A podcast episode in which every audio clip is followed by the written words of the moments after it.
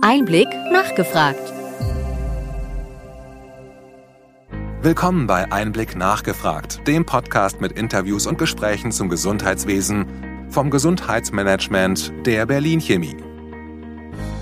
Einstieg in die Regionalisierung hat das Potenzial zu echter Systemveränderung.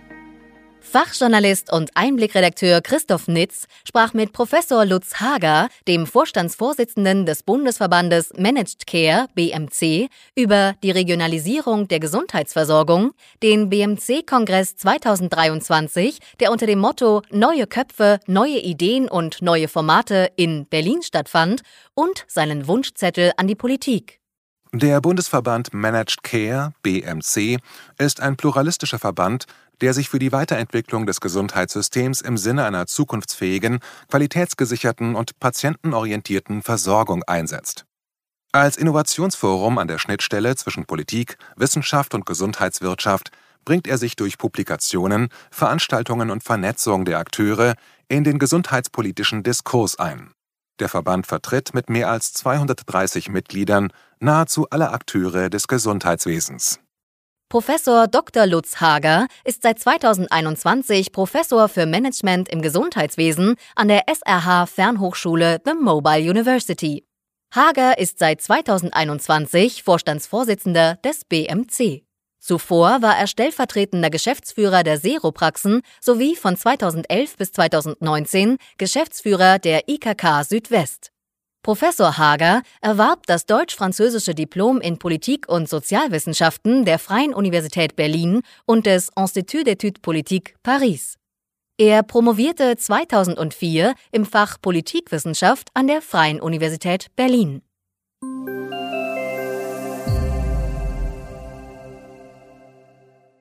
Guten Tag, Herr Professor Hager. Ich freue mich, dass Sie Zeit finden für den Einblick Podcast. Sie sind inzwischen seit fast einem Jahr der neue Vorstandsvorsitzende beim Bundesverband Managed Care und sind mit der Vorbereitung für den diesjährigen BMC-Kongress beschäftigt. Und ich wollte so einfach fragen, wie haben Sie das erste Jahr in Ihrem neuen Amt erlebt und welche Projekte und Initiativen schieben Sie gerade an? Ja, vielen Dank für die Einladung. Ich freue mich sehr, dass wir gemeinsam sprechen können. Und das erste Jahr, auf das ich jetzt in der Tat äh, zurückblicke, das war ein sehr bereicherndes Jahr mit natürlich vielen Begegnungen, vielen Gesprächen, äh, unheimlich äh, vielen interessanten Projekten, die im Gesundheitssystem unterwegs sind. Man muss aber auch ganz ehrlich sagen, die Stimmung schwankt, denn ähm, wir haben auch viele ernsthafte Probleme und Unsicherheiten die uns belasten, die uns umtreiben. Ich nenne nur die Finanzlücken in der GKV, in der Pflegeversicherung, den Fachkräftemangel, die Arzneimittellieferengpässe. Das sind alles Dinge, die mitschwingen, wenn wir dennoch an vielen Stellen natürlich von Innovationen, von Initiativen und auch von Aufbruch und Reform reden. Sie hatten kürzlich einen Gastbeitrag beim Tagesspiegel Background und dort schrieben Sie von einer Regionalisierung der Versorgung. Welche Probleme und welche Dinge könnte eine Regionalisierung der Versorgung Ihrer Ansicht nach lösen? Ja, ich will erst einmal voranstellen, und das ist auch dort die wesentliche Stoßrichtung gewesen, dass wir tatsächlich einen Umbau des Gesundheitswesens benötigen. Darüber reden wir schon seit vielen Jahren. Das ist alles bekannt, dass wir äh, in die Gesellschaft des längeren Lebens gehen, in das Zeitalter chronischer Erkrankungen und dass es darauf ankommt, endlich eine vernetzte Gesundheitsversorgung zu haben, die Patientinnen und Patienten aktiviert, die sie über lange Zeiträume begleitet, die sie äh, auch digital mit einbezieht. Alles dieses sind Dinge, die wir seit Jahren benötigen und die aber in unserem von Fahrtabhängigkeiten geprägten Gesundheitssystem äh, einfach nicht vorankommen aufgrund eben der verschiedenen Regulierungen. Und Regionalisierung, deswegen lege ich da so einen großen Wert drauf, ist ein Hebel, um aus diesem Reformstau herauszukommen, zu sagen, wir werden nicht alles äh, auf der Bundesebene äh, lösen können, sondern wir werden es eben vor Ort in der Vielfalt und mit der Autonomie und Gestaltungskraft der Akteure äh, eben in den Regionen lösen. Ich glaube, das ist der Gedanke, den man erst einmal voranstellen sollte. Und dann kommen wir doch nochmal zur regionalen Versorgung. Was ist da Ihr Ansatzpunkt? Wenn ich es richtig verstehe, sind Sie da an sich, dass mehr Transformation und vor allem auch mehr Prävention notwendig ist? Ja, ganz richtig. Das hatte ich schon mit angedeutet, dass wir natürlich eine Perspektivänderung äh, benötigen, äh, nicht nur im System uns im Reparaturbetrieb Gesundheitswesen zu bewegen, sondern äh, eben den Blick nach vorne zu richten. Gesundheitsversorgung ist etwas, das langfristig angelegt ist, dass äh, Menschen begleitet. äh,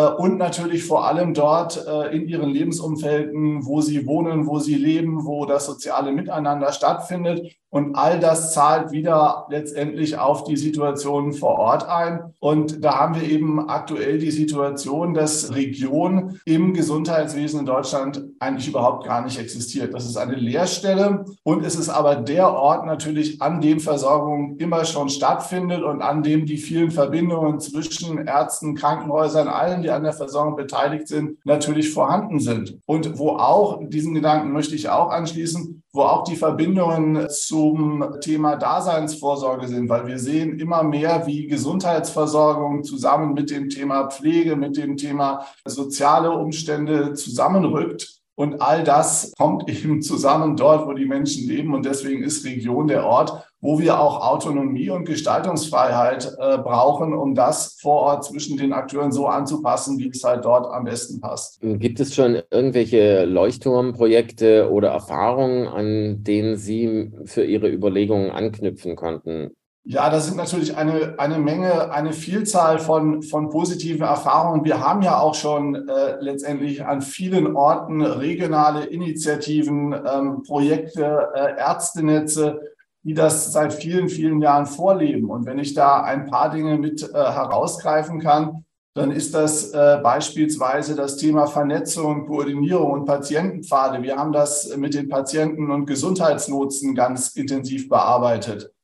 Ähm, und äh, da spielt auch das Thema Telemonitoring mit rein, wo ja auch immer stärker eine Verbindung äh, geschaffen wird äh, zwischen den Leistungserbringern vor Ort und dann eben einer telemonitorischen Verbindung zu, zu ihren Patienten. Und ein zweiter Bereich, den ich noch herausgreifen möchte, neue Anbieter, neue Strukturen, die sich schaffen. Wir haben das Modell der integrierten Primärversorgungszentren einmal vorgeschlagen und äh, das wird natürlich an vielen Stellen, ähm, geht es auch schon in diese Richtung. Ähm, aus dem hausärztlichen Bereich kommen viele Ansätze, die sich zum Beispiel als Teampraxen bezeichnen. Ähm, Ärzte äh, organisieren sich gemeinsam in Ärztehäusern, Gesundheitszentren. Das ähm, Modell der Gesundheitskioske ist sozusagen da eine weitere Facette, die da hinzukommt, wie auch neue Anbieter entstehen, die wir, die wir sehen.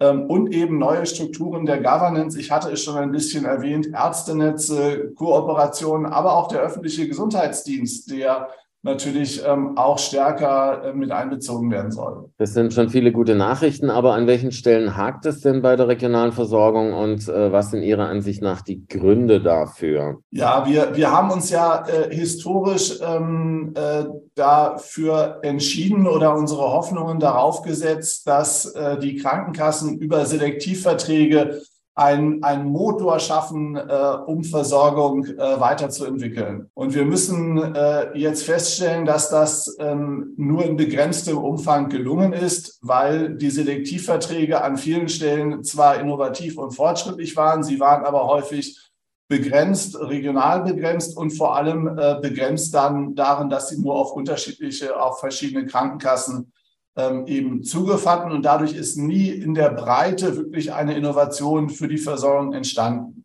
Und äh, ich glaube, von diesem System, das System müssen wir ein Stück weit ähm, ähm, in eine regionale Perspektive bringen und sagen, alle Krankenkassen zusammen mit den Leistungserbringern vor Ort, die schaffen äh, Lösungen, die dann auch für alle GKV-Versicherten in dieser Region gelten. Und dann können sich alle darauf einstellen.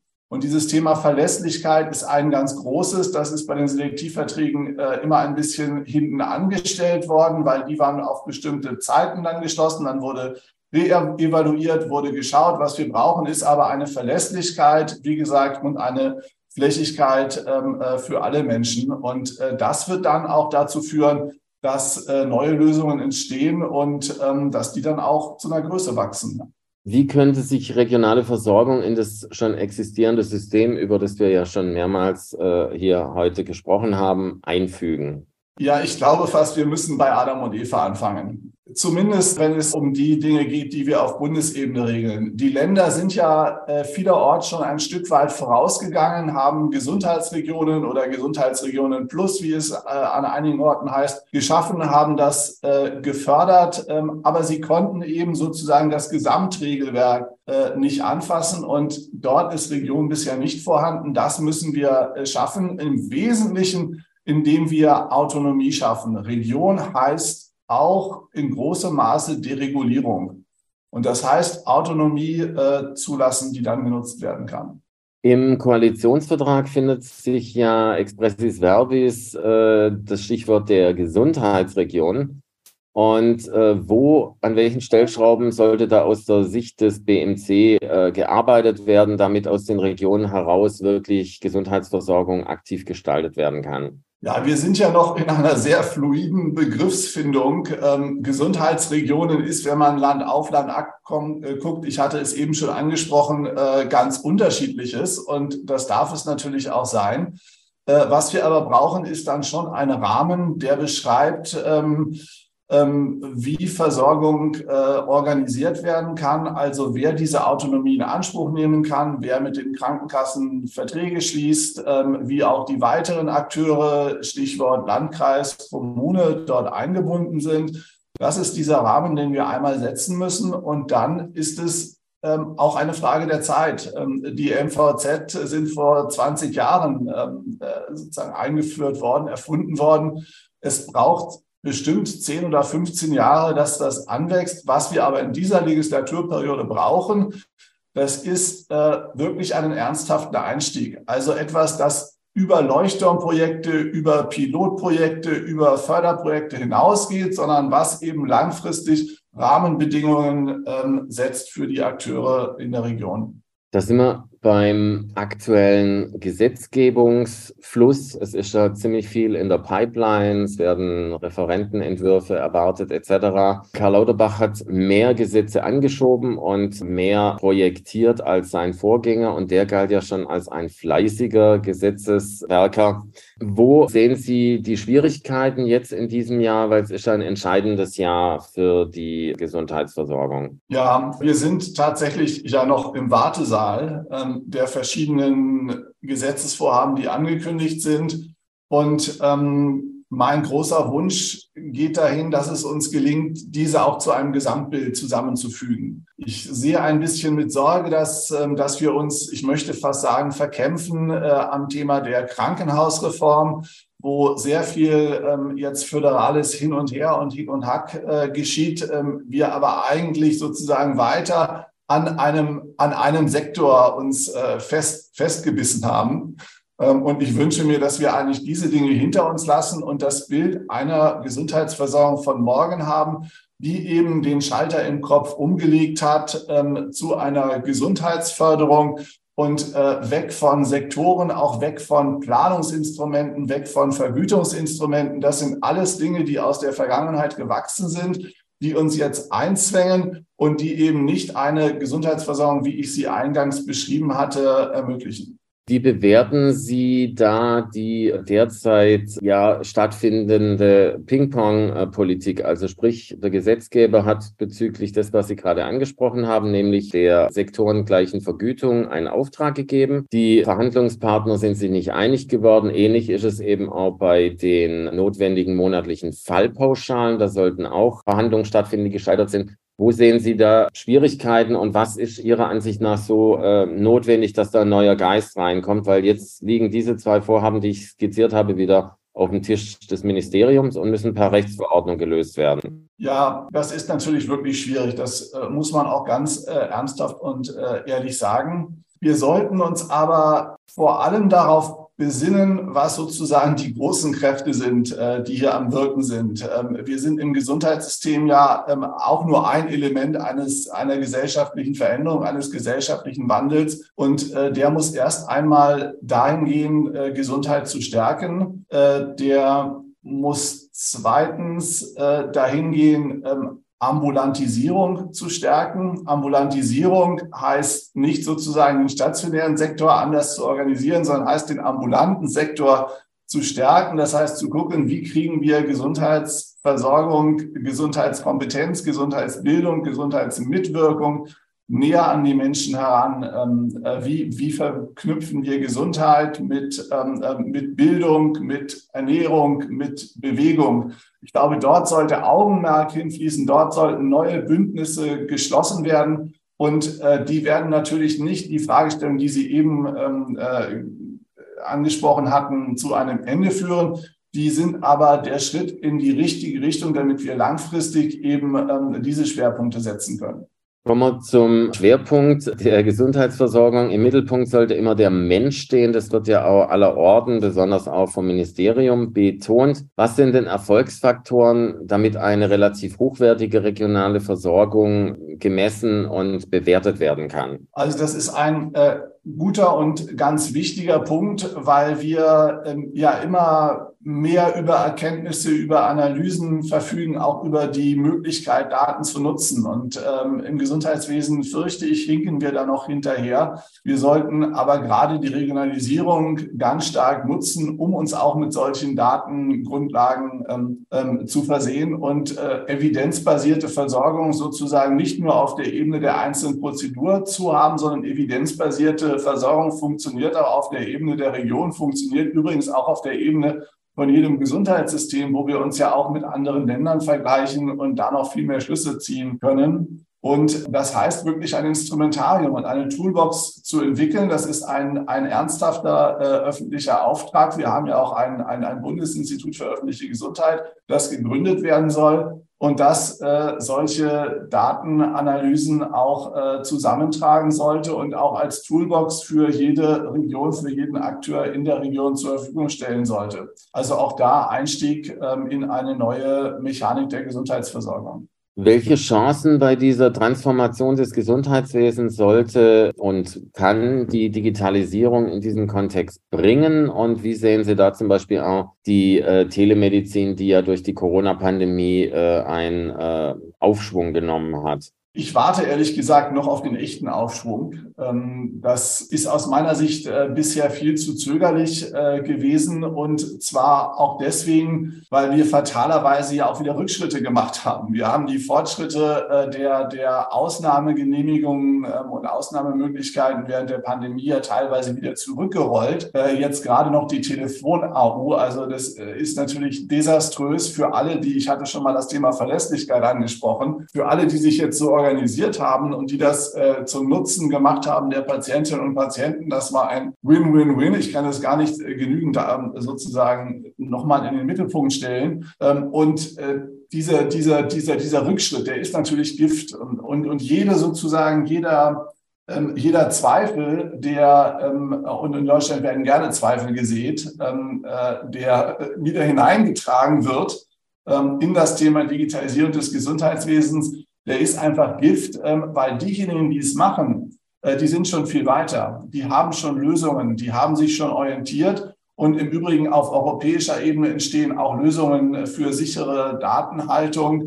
Ähm, es gibt Lösungen für Datenschutz. Es gibt sozusagen aus ganz vielen, wir können uns an tausend Stellen informieren. Es gibt tausende Akteure, die das, die das vorantreiben. Wir sind viel, viel weiter ähm, und ähm, müssen jetzt sozusagen immer noch über den Berg der eigentlichen Basics und die, das, das eigentliche zentrale Mittelstück ist natürlich die elektronische Patientenakte, die äh, der Dreh- und Angelpunkt der Kommunikation Kommunikation werden wird. Und ähm, äh, über diesen Berg, das äh, wird sozusagen eines der großen Dinge, wo diese Legislaturperiode auch ähm, als Meilenstein äh, in die Geschichte äh, unseres Gesundheitswesens eingehen wird, nämlich der Turning Point, äh, wo wir über diesen Berg gekommen sind und ähm, wo Gesundheitskommunikation eben äh, immer auch elektronisch über die EPA funktioniert. Der BMC-Kongress steht in diesem Jahr unter dem Motto Neue Köpfe, neue Ideen und neue Formate. Was sind Ihre Highlights? Sie haben da ja jetzt ein Jahr mit Ihrem Team dran gearbeitet. Was sind Ihre Highlights? Was wird das Signal sein, das von dem Kongress ausgeht? Ja, das, das ist ein bisschen sozusagen neue Ideen, neue Formate, neue Köpfe, was wir jetzt ähm, uns äh, in dem ersten Jahr vorgenommen haben.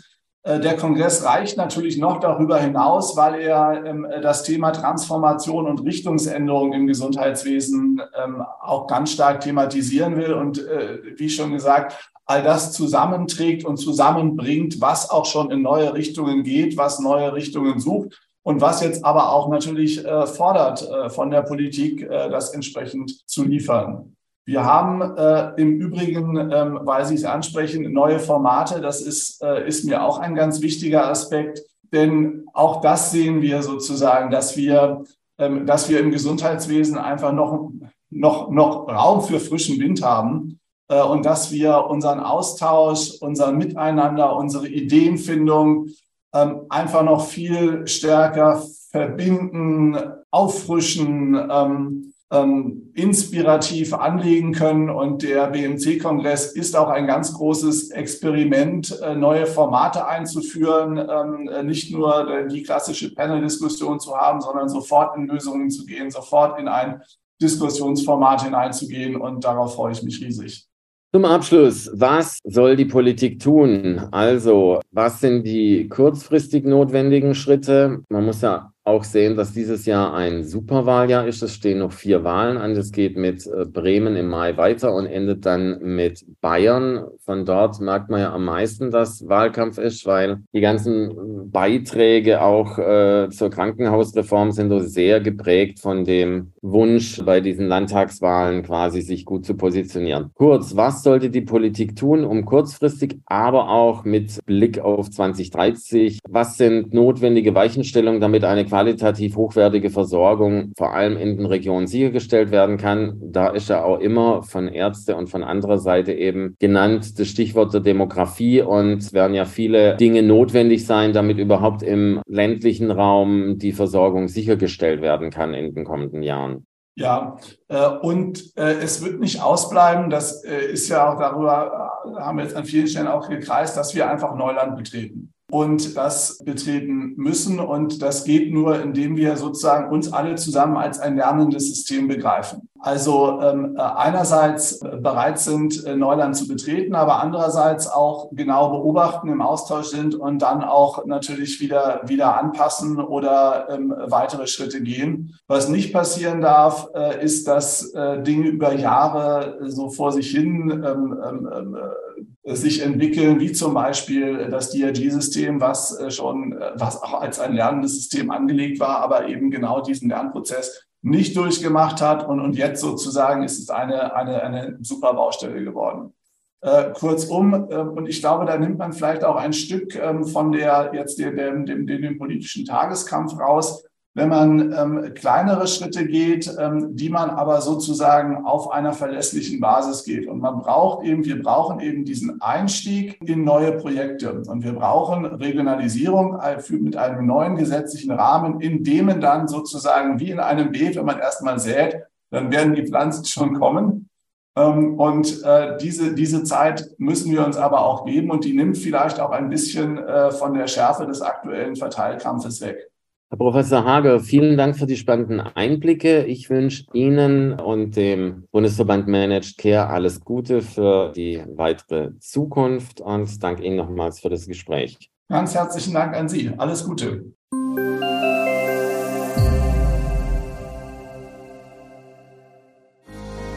Wir hoffen, dass Ihnen diese Ausgabe von Einblick nachgefragt gefallen hat.